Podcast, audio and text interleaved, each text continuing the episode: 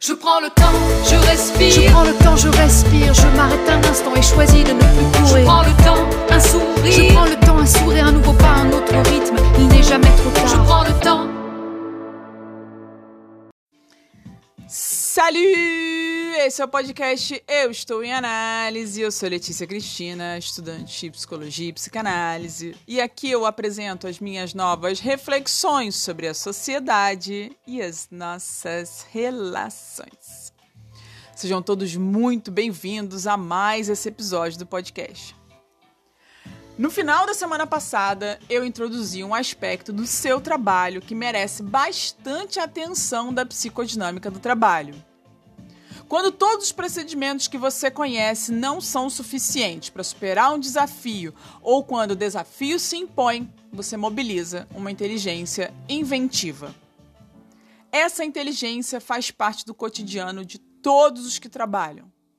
Todos. Aqui, sem avançar muito, acho que já deve estar tá dando para perceber que outro ditado que a galera usa por aí na prática não é bem verdade. Quem nunca ouviu ou disse todo mundo é necessário, mas ninguém é imprescindível? Você pode estar aí pensando: ah, eu nunca vi uma empresa quebrar porque demitiu alguém ou porque alguém foi embora. Pode ser. Mas eu te desafio a encontrar um gestor que nunca se lamentou porque o colaborador X foi embora. Ou que nunca tenha dito, o fulano chegou para o lugar do Beltrano, mas cara, não é a mesma coisa. Lembra, aqui eu estou falando de trabalho, mas de dinâmica de trabalho, relações humanas no trabalho. E a inteligência que cada um de nós mobiliza frente ao imprevisto é única. Não está nos manuais. Por isso, somos sim insubstituíveis, imprescindíveis. Mas na semana passada eu comentei sobre outro aspecto dessa inteligência, a natureza intuitiva dela.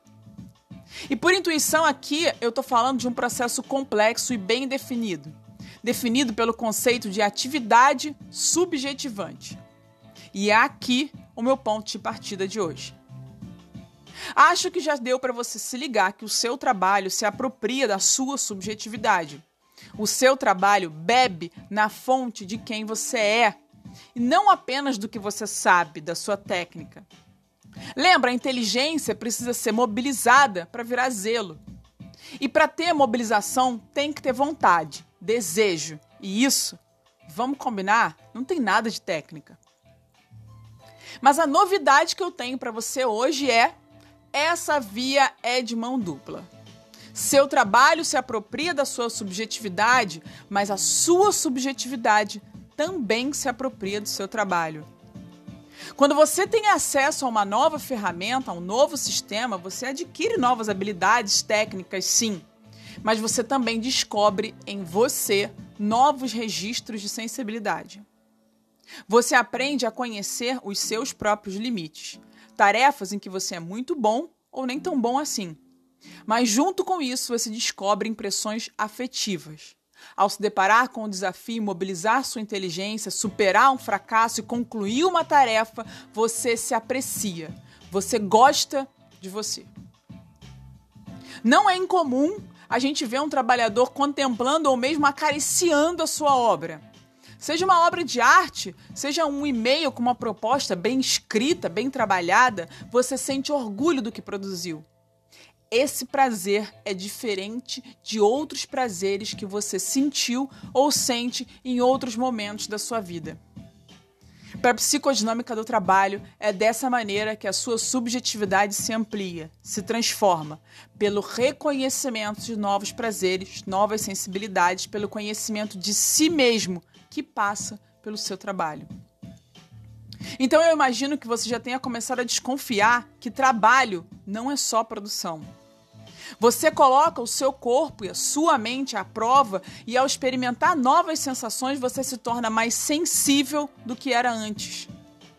Você aumenta as suas capacidades de experimentar prazer. Então, se eu estou dizendo que o seu corpo e a sua mente são mobilizados pela inteligência, pela técnica, pelas sensações provocadas pelo trabalho, eu estou admitindo que ninguém é igual frente às atividades laborais, às atividades técnicas. Afinal, nossas habilidades corporais não são presentes na natureza. Você construiu e descobriu formas de prazer a depender de como foi sua vida até aqui. E a relação com o trabalho pode ser uma nova chance de superar limites impostos por essa primeira construção ou descoberta. Por isso, essa sensibilidade é tão importante o poder de sentir. Uma aprovação imposta por uma situação de trabalho não prevista nos manuais, uma situação real, não é apenas uma passagem obrigatória para o desenvolvimento de inteligência e aprimoramento da técnica. Para sua subjetividade, ou seja, para quem você é, essas provações são também por onde a vida é experimentada, ou como o próprio Dejur diz, o que está em causa aqui não é nada mais do que a vida propriamente dita. Mas você agora deve estar se perguntando em que mundo a Lê vive. Com essa visão utópica, quase romântica do trabalho, com promessa de ampliação de subjetividade a partir do momento em que o trabalho ofereça a oportunidade de mobilizar a inteligência de, dentro de cada um de nós. Calma. Eu sou bem pé no chão. A realidade parece ser bem mais dura e é. Porque até aqui eu falei de ampliação de subjetividade, pelo poder de sentir, pelo prazer de superar o fracasso, mobilização de inteligência. Mas agora eu vou agregar um ingrediente na conta que complica bem: sua personalidade. Vai dizer que você não estava sentindo falta da sua personalidade nessa conta.